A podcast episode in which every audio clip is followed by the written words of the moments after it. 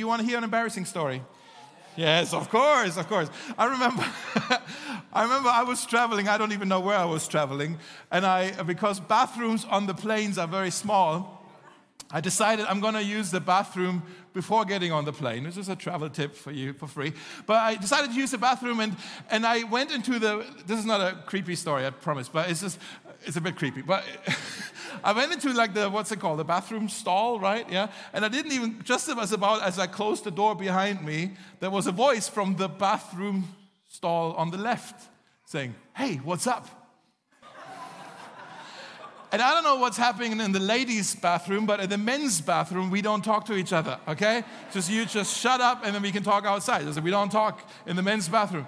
And so, but it was at the Berlin airport. And it's like, of course, it's Berlin. You never know what's happening in Berlin. So there was a guy who wanted to talk to me. And so I felt like it was rude if I don't respond. So I was like, yeah, what's up with you, you know? And the voice said, what are you doing? I was like, that's a bit weird. And I said, what do you think I'm doing? Like, mind your own business, please. Yeah. And then the boy said, do you mind if I come over? It's like, no, no, please stay over there. And then the boy said, dude, I'm going to call you back later. There's a guy next to me. He's answering all my questions.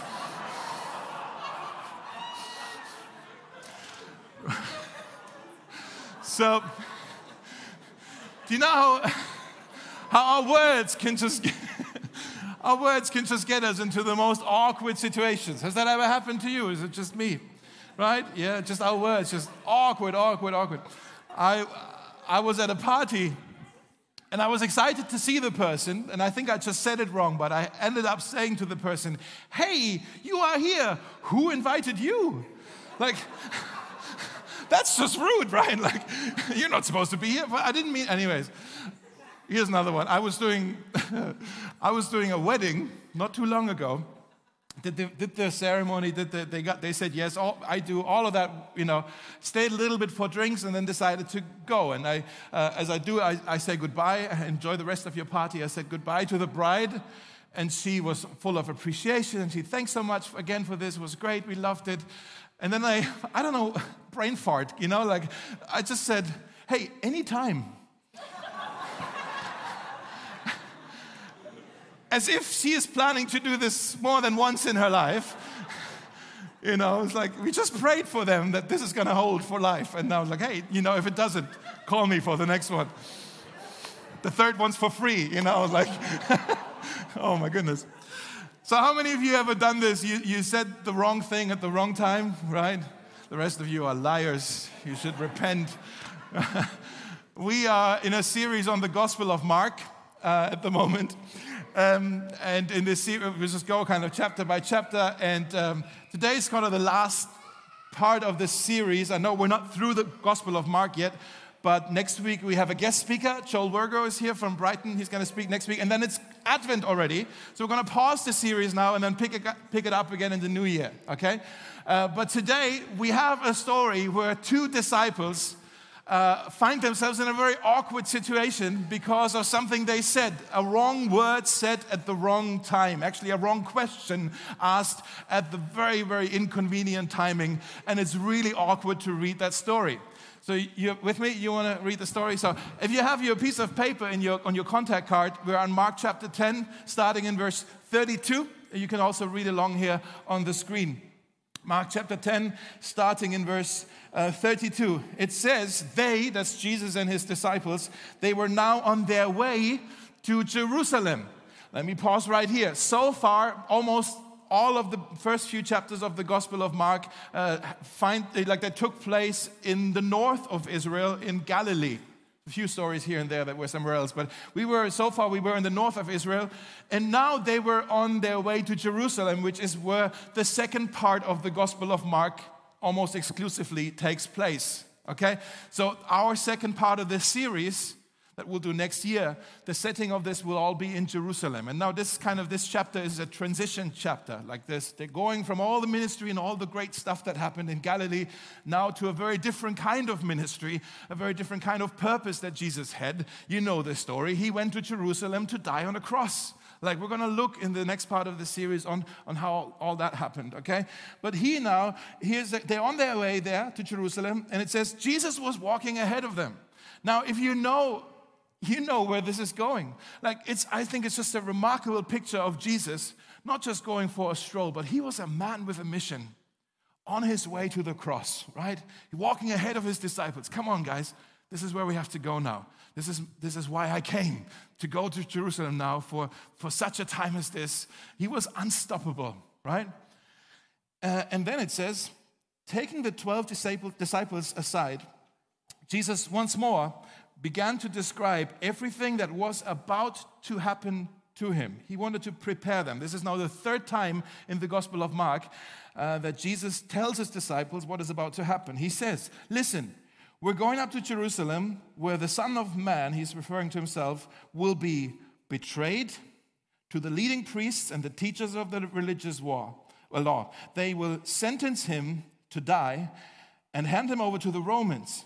They will mock him, spit on him, flog him with a whip, and then kill him. But after three days, he will rise again. Let's pause right there if you were one of the disciples, if I were one of the disciples, and Jesus would say this to me, I would be terrified. It would scare me to death. And also, I would say to Jesus, Jesus, if that's what awaits us in Jerusalem, why are we going to Jerusalem? Let's go into the wilderness. Let's uh, disappear from the radar. Let's hide in the cave. This is preventable, right? This doesn't have to happen. Like, why are you walking into the hands of the enemy? And you would think that's kind of the, the thoughts that's on the minds of the disciples. But now we'll see the very awkward timing of James and John asking a question that is saying the wrong word at the wrong time. If you want to read with me, uh, it says here Then James and John, the sons of Zebedee, they came over and they spoke to Jesus and they said, Teacher, we want you to do us a favor. What is your request? Jesus asked. They replied, when you sit on your glorious throne, we want to sit in the places of honor next to you, one on your right and the other on your left. I mean, talk about inappropriate timing, right? Talk about saying the wrong thing at the wrong, wrong time. This is so um, just insensitive. Like Jesus is talking about his death, he's talking about the cross, and they are thinking about the crown. Jesus says, You have no idea what you're asking. Are you able to drink from the bitter cup of suffering I'm about to drink? Are you able to be baptized with the baptism of suffering I must be baptized with? That's a bit cryptic language, but he's saying, in other words, the seat of honor that you want to sit on is costly. Okay? It's costly. Are you willing to pay the price so you can sit on the seat of honor? And they are saying, oh, yes, we are able to pay that price. Then Jesus told them, You will indeed drink from my bitter cup and be baptized with my baptism of suffering. Again, something a bit cryptic, but he's predicting here um, the manner of suffering and the manner of the death that awaits James and John. We know later in Acts chapter 4, you can read that James was killed by the sword by King Herod. And we also know that um, John, he was exiled at old age on the island of Patmos and he died isolated and lonely. Like they suffered, and Jesus was saying, Yeah, you'll have it coming. But even then, he says, I have no right to say uh, who will sit on the right or who will sit on my right or on my left. God has prepared those places for the ones he has chosen. And then it says, when the 10 other disciples heard what James and John had asked, they were indignant, indignant, either because they said, James, John, this is so inappropriate. Why can you ask the Lord this question? Or because they said, Oh, shoot, they asked him first. We wanted to sit on the seats of honor as well. And now we've, uh, like, they, they got dips on the seats of honor and we, we've missed our chance. And now they get to sit there. And they were jealous. And they had a bit, of an ambition, uh, kind of a, um, uh, yeah, a competi- competi- competitiveness going on there. And then it says, um, so they were arguing, and then it says, so Jesus called them together again. oh, guys. And he said, You know that the rulers in this world lord it over their people, and officials flaunt their authority over those under them. Not much has changed in 2,000 years, has it? We still see rulers in our world trying to flex their power. But he says, Not so with you. And then he teaches them a leadership lesson. He says, Whoever wants to become great among you must be your servant, and whoever wants to be first must serve everyone else like a slave. In other words, a kingdom promotion will often look like worldly demotion. A kingdom promotion will often look like worldly demotion. And he says, For even the Son of Man did not come to be served, but to serve and to give his life as a ransom for many. So it's quite a story, isn't it? So Jesus was trying to prepare his followers for that which is to come.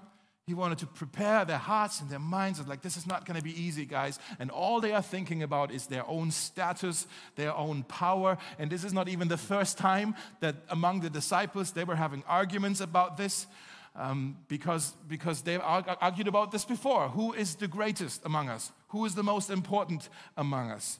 Maybe you want to write this down. Ambition is a dangerous thing. Hmm. I'm not going to write this down. I believe in ambition, some of you are saying, right?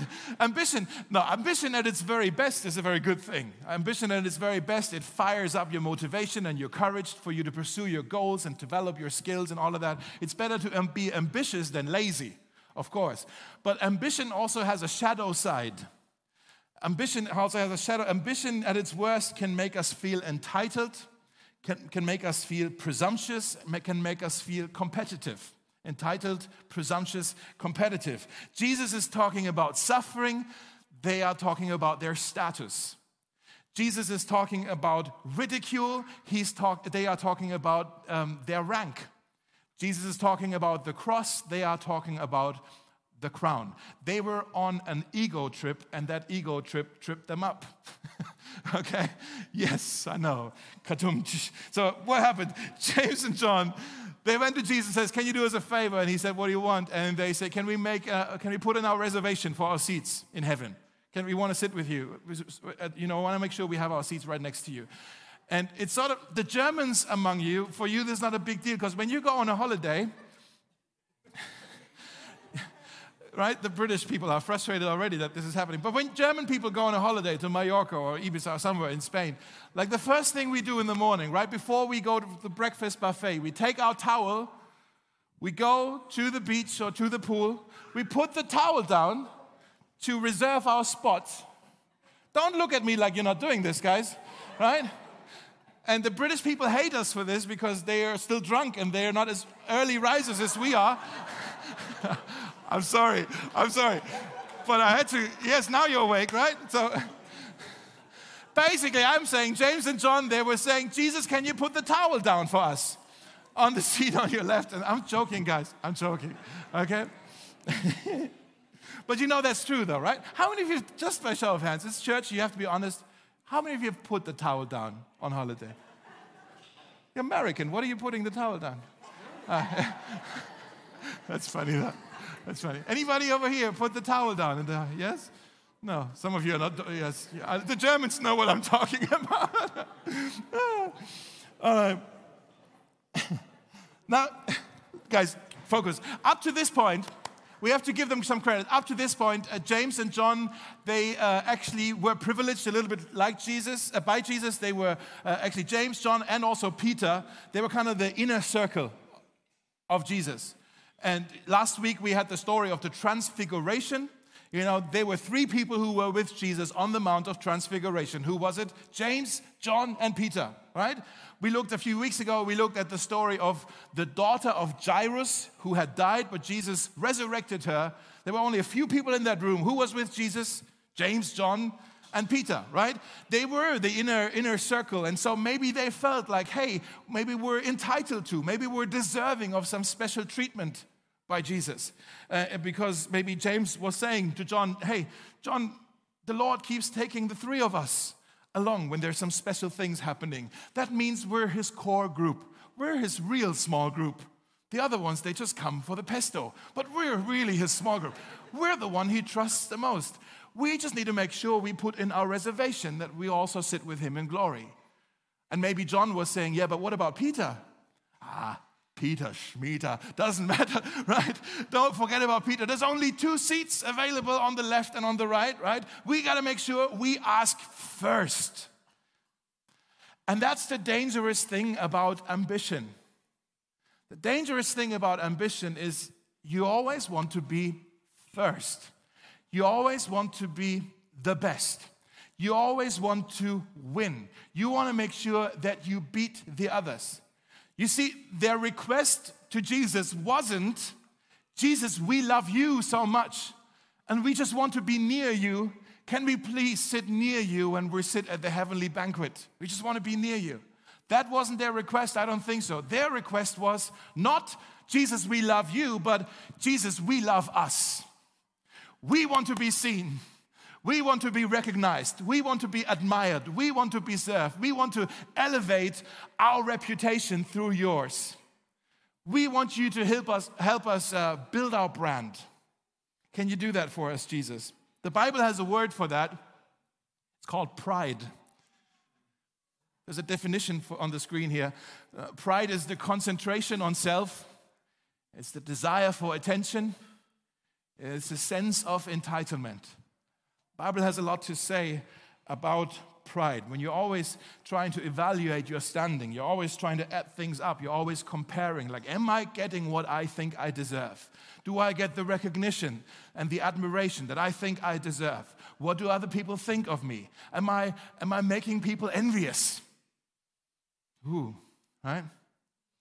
And it's like, uh, what, it's always about me. You're very self concentrated, self focused. How am I looking? Pride is very easy to spot in other people. Isn't it?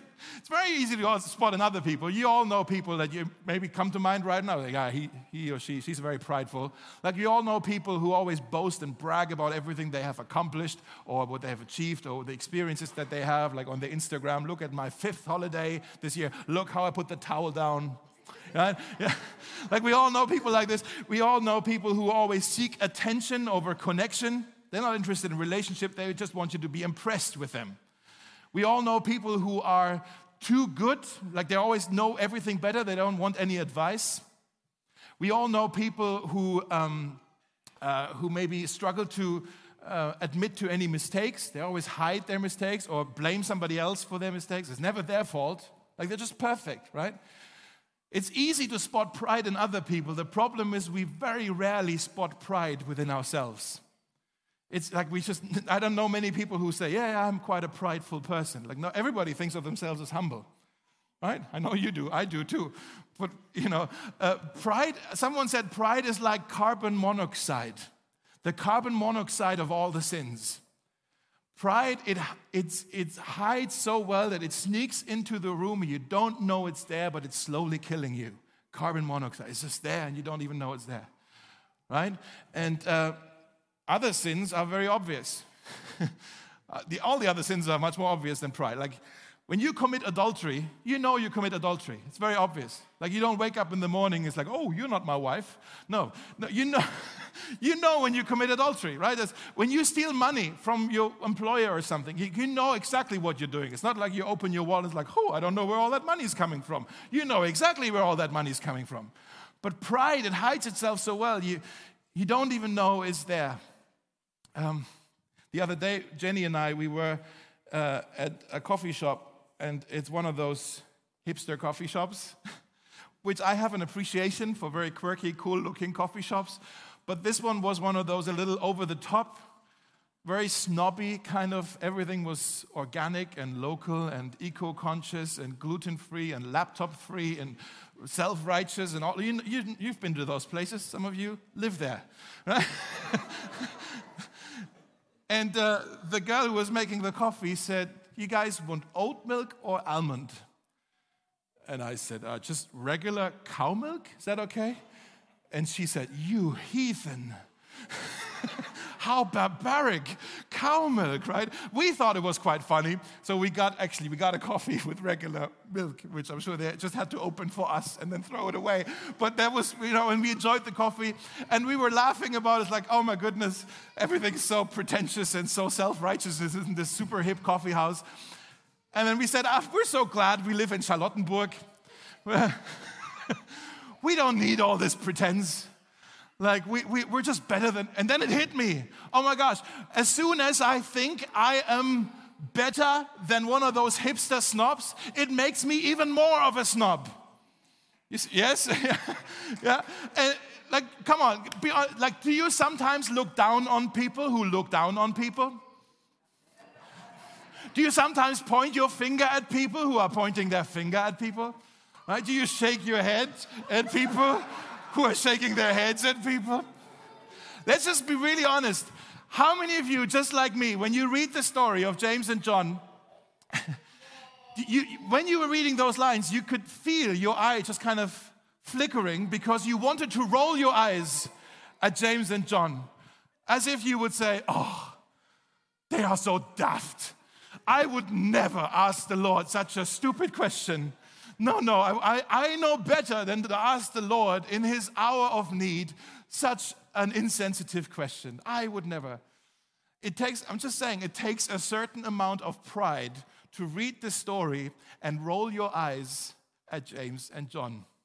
I'm not saying this to offend you. I'm just saying you to point out how pride hides so well and it sleeps, it slumbers inside all of us. Okay? So, how does Jesus respond to their request? He says, You guys have no idea what you're asking. He's saying, Before there's a throne to ascend on, there's a cup to drink from. He's saying, uh, Suffering precedes glory. He's saying the pathway to honor is a pathway of sacrifice. And he's saying, That's why I came, not to be served, but to sacrifice, to give, to suffer, for you, to serve you. Let me read to you again verse 45, uh, and just want, I just want to stay there for the rest of our time with this amazing verse of Jesus' mission, why he came. He said, The Son of Man, that's himself, did not come to be served, but to serve, and to give his life as a ransom for many. These last 10 words, I counted them, you don't have to recount, it's 10 words. These last 10 words are the key to our pride problem. They are the key to our life. They are the key if you want to understand what Christianity is all about. Maybe you came to church today and somebody brought you along, you're not really sure what this is all about. Maybe you've heard us sing about the gospel of what Jesus did for us, and you want to know what is that? What are you guys singing about? Maybe you want to know what, why, what Jesus came to do. Maybe you want to know why he came to do it. It's all in these 10 words. If you understand these 10 words, you understand Christianity, you understand why we do church, you understand why Jesus. Okay? So I want us to just dwell on this a little bit. If you look closely, um, he says, Well, Jesus came to give his life as a ransom for many. That's what makes Jesus different to all the other founders of other religions. He says, I came to give my life. In other words, not just I came to die, but I came to be killed. That's different. Every religious leader eventually died, right? But like we think about Mohammed, Moses, Confucius, Buddha, they all died at old age, very respected, celebrated among people who admired them. They died quite victorious. They died the kind of deaths that we all hope that we will one day get to die, like appreciate it and all that. Jesus, on the other hand, he was put to death. He died alone on a cross, mocked, he says, ridiculed, rejected. He died defeated, not victorious, defeated. He died like a loser. And no wonder people say, that's why Christianity doesn't make sense. Your guy lost, your founder was killed. It doesn't make sense. Like, why are you celebrating? Why are you wearing a cross? It doesn't make sense. Your founder was defeated right? It doesn't make sense. And guys, we need to understand why he died, not just that he died, but why he died. If we don't understand why he died, why he was willing to give his life, the whole thing doesn't make sense. It's just a joke. It's ridiculous, actually. That's why even Paul writes to the Corinthians, he says, eh, you know, the, the word of the cross is foolishness to those who are perishing, for those who don't believe this. But to us who found salvation in this, it is he says, the power of God. In other words, he's saying, I know it doesn't make sense. It's ridiculous to put our faith in the guy who was defeated. But because we by the grace of God, were able to understand why He did it. The mystery has been unveiled, and we now know this, this is the power of God. This is the best thing that ever happened in the history of the world. So, why did He die? Um, two things I want to look at. He, he tells us in this verse, he says, I came to give, or he came to give his life as a ransom for many. You want to circle that word, for, he did it for us. He did it for you. He did it for me. And maybe you ask, yeah, well, what was he trying to prove? Why did he do that? Why did he do that for me? And the word here, for, does not mean in the sense of here is a gift for you here is something I've done for you to prove my love for you. But rather, the Greek word here is anti, anti, which means in the stead of. For means in the stead of, in our place. He gave his life as a ransom in our place. Let me try to explain it, because I know you're like, what's, what's Dave on about today? Imagine after this service, we're going out back here and we go for a walk down the Spree River. It's a beautiful, yeah, it's a river. it's let's, let's say we go for a walk and I'll say to you, you know, I just love that you're part of the church. It's such an honor for me to be your pastor. I love being the pastor of this church. In fact, I want to prove to you that I love this church so much. And the next thing I do is I jump into the water. Now, would you say, oh, wow, he proved his love for me. He even jumps into the water. No, you wouldn't. You would say, oh gosh, let's pray for Dave. He's lost it. he, he's gone insane. Like he needs a break. What's, what's wrong with Dave, right? It doesn't make sense if we think of it as like, oh, let me prove to you how much I love you. Now, let's imagine, let's imagine, okay, you with me? Let's imagine the Spree River is full of ice and sharks, okay? Let's just imagine it's really scary, okay? You with me? It's actually, yeah? Actually, we don't need ice and sharks because I'm sure just jumping into the water is deadly, anyways, because it's so dirty. Okay, but let's imagine we're walking down Spree River and we're not talking about how much I love you. We're just having a conversation about what we're going to eat for Pesto Sunday, and suddenly you fall into the water. And none of the other people want to get their clothes wet. And I say, Oh, she's drowning. And then I jump into the water. I take the place, you see what I mean, in the water and I save you and I help you get out of the water, but I drown while saving you. Uh, but that's what Jesus, you, you know, I took your place, you're safe, I'm dead. I would be safe if I wouldn't have done it for you in your place, right? That's what Jesus is saying. I came to give my life for you in your place. Guys, we have to understand, spiritually speaking, there is a river of destruction coming for us. The punishment that is for us, deserved even for our sin. And there's no way we can get out of the water. But Jesus jumped into the water. It's like, I'll take that place. You can get out. That river can come over me and it will kill me, but you'll be safe. That's once you understand, I know it's a bit a poor example, but once you understand this a little bit, that's why Jesus is our distinguished hero and not some pathetic loser on a cross. He's our hero because he's done it for us. Undeserved. Right? Now, when you realize this, maybe you want to write this down. When you realize he took your place, you start to see your depravity. You start to see your depra- depravity is a bit of a theological word. It means the Bible describes it as you are dead in sin. You are dead in sin. In other words, you are unable to even save yourself out of the water. And maybe you're reacting to this, what I'm saying right now. He's like, hold on, Dave. I don't think there's a river of destruction coming for me. I can manage all right. I'm, I'm not as doomed as maybe some other people in this room, right? But I'm quite a good Christian myself, thank you very much. I go to church, I'm here almost every Sunday. I go to a small group. I serve in the church. I give money to the church. I, I try to behave. I'm a good, I'm a decent person. What are you, what are you saying? Like, I'm, I'm, I'm okay.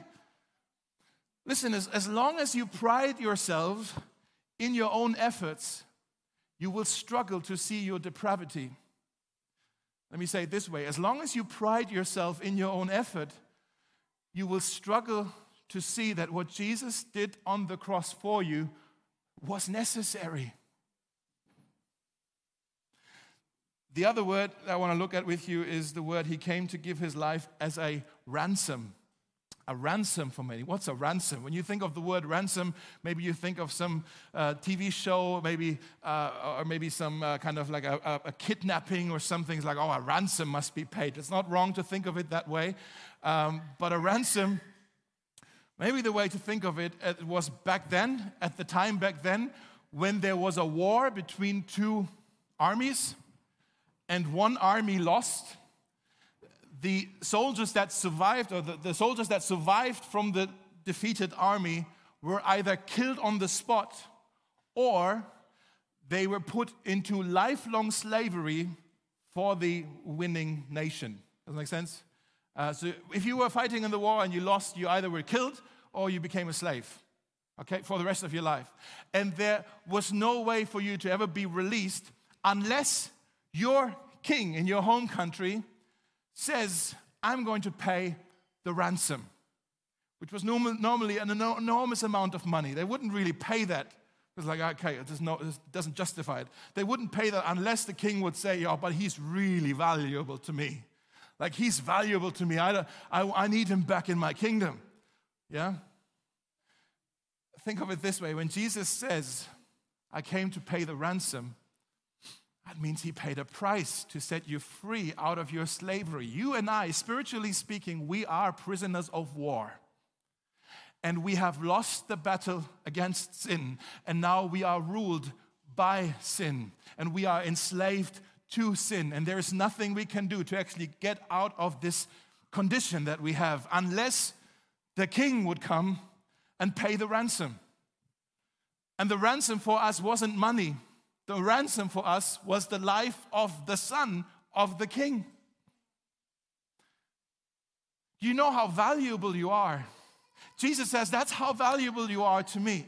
Like, I, I, I am happy to pay that price for you. I'm going to give my life so that you can be freed. I choose you to be freed from your condition of slavery so you can be released again. You can be home again with the Father, even if it will cost me his life. Jesus says, I love you so much, I'd rather die than live without you. I'm happy to pay the price and because you're so valuable to me. You know, when you think about this, I'm wondering if James and John, who asked this ridiculous question, maybe they didn't know their value. You know what I mean? Like maybe they asked this question, and, and obviously it, release, uh, it reveals this desperation that they have for status and position and admiration and all the things we talked about. Maybe behind that, what that un- unveils, kind of un- uncovers, is uh, those kids. what that uncovers is um, like an insecurity in them that they didn't know their value. I want to ask you: Do you know your worth? Do you know your worth? I don't mean your net worth. I mean your, your self worth. Do you know what you are worth? Do you know how valuable you are? What determines value? Value is determined by the price that someone is willing to pay. Right? If you've ever tried to sell something on eBay, it doesn't matter how valuable you think that whatever you're trying to sell is, that that thing is. The, the value of what you're trying to sell is determined by the price someone is willing to pay. And sometimes what you hope for is that people start outbidding each other, and it's actually more than you, this is actually more valuable than I thought it is. Some things you end up giving away for free because, like, apparently nobody wants this. It hasn't any value, right? Now, think about this. Your price, your value is set by the price somebody was willing to pay.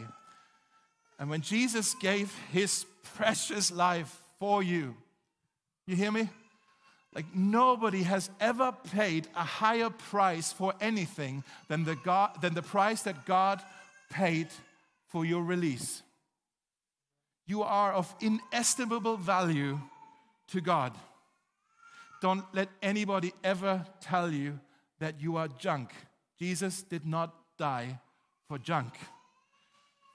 You are so valuable to him. And when you realize, maybe you want to write this down as well, when you realize that he paid the price for you, you start to see his affection. Not just your depravity, but you start to see his affection. You start to see how much you are cherished by Jesus. You start to see how valuable you are to him. So Here's what I want to encourage you to do look at your depravity. That takes an honest look. But also look at his affection. How do you do that? How do you look at that? Look to the cross of Jesus. When you look at the cross of Jesus and you start to look at the cross of Jesus for a while and think about that, he's done that for you. I don't know about you, but I come to the conclusion to say he, he wouldn't have done it if it weren't necessary. But also, he wouldn't have done it if he wouldn't love me. You start to look at your depravity. He wouldn't have done it if it weren't necessary.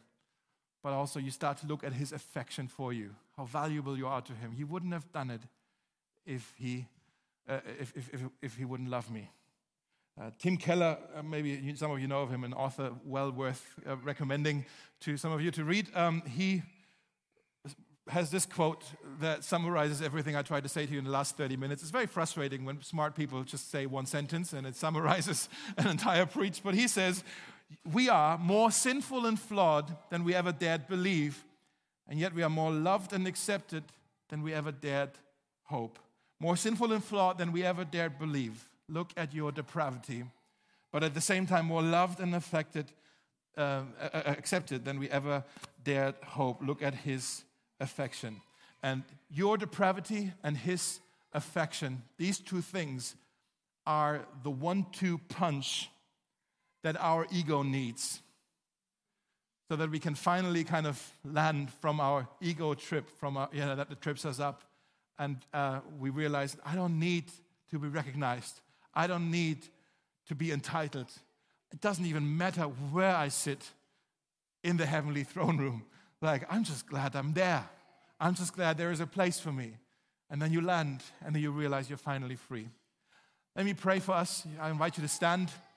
Can we stand together? And then we're going to sing. Um, yeah, let's, let's pray together. Jesus, we thank you that today we realize you have never called us to be awesome.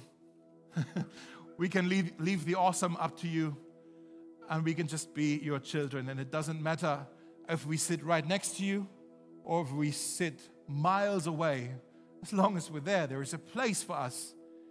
There's a place for us among the Father, and we are no longer enslaved. We are no longer drowning in a river. Why? Jesus, because you came not to be served, but to serve and to give your life for us in our place as a ransom for us and for many people here and for many people in this city that you also want to see saved. Lord, I pray that you would help us now and in the coming days, weeks, Lord, to look at this and keep our focus on this and to marvel at this and, and, and at this and worship you for it. And if there's anybody here who's, who's maybe heard bits and pieces about Jesus and about you, and uh, I, I want to pray for them right now, Lord, that you would reveal yourself to them now in this service as the real, as the risen Jesus who has also done this for them. That I pray, I pray, that you would remind people and, and actually maybe for the first time tell people about how valuable they are in your eyes. And that this salvation that we talked about today is also available for them. We pray this in your name. Amen. Amen.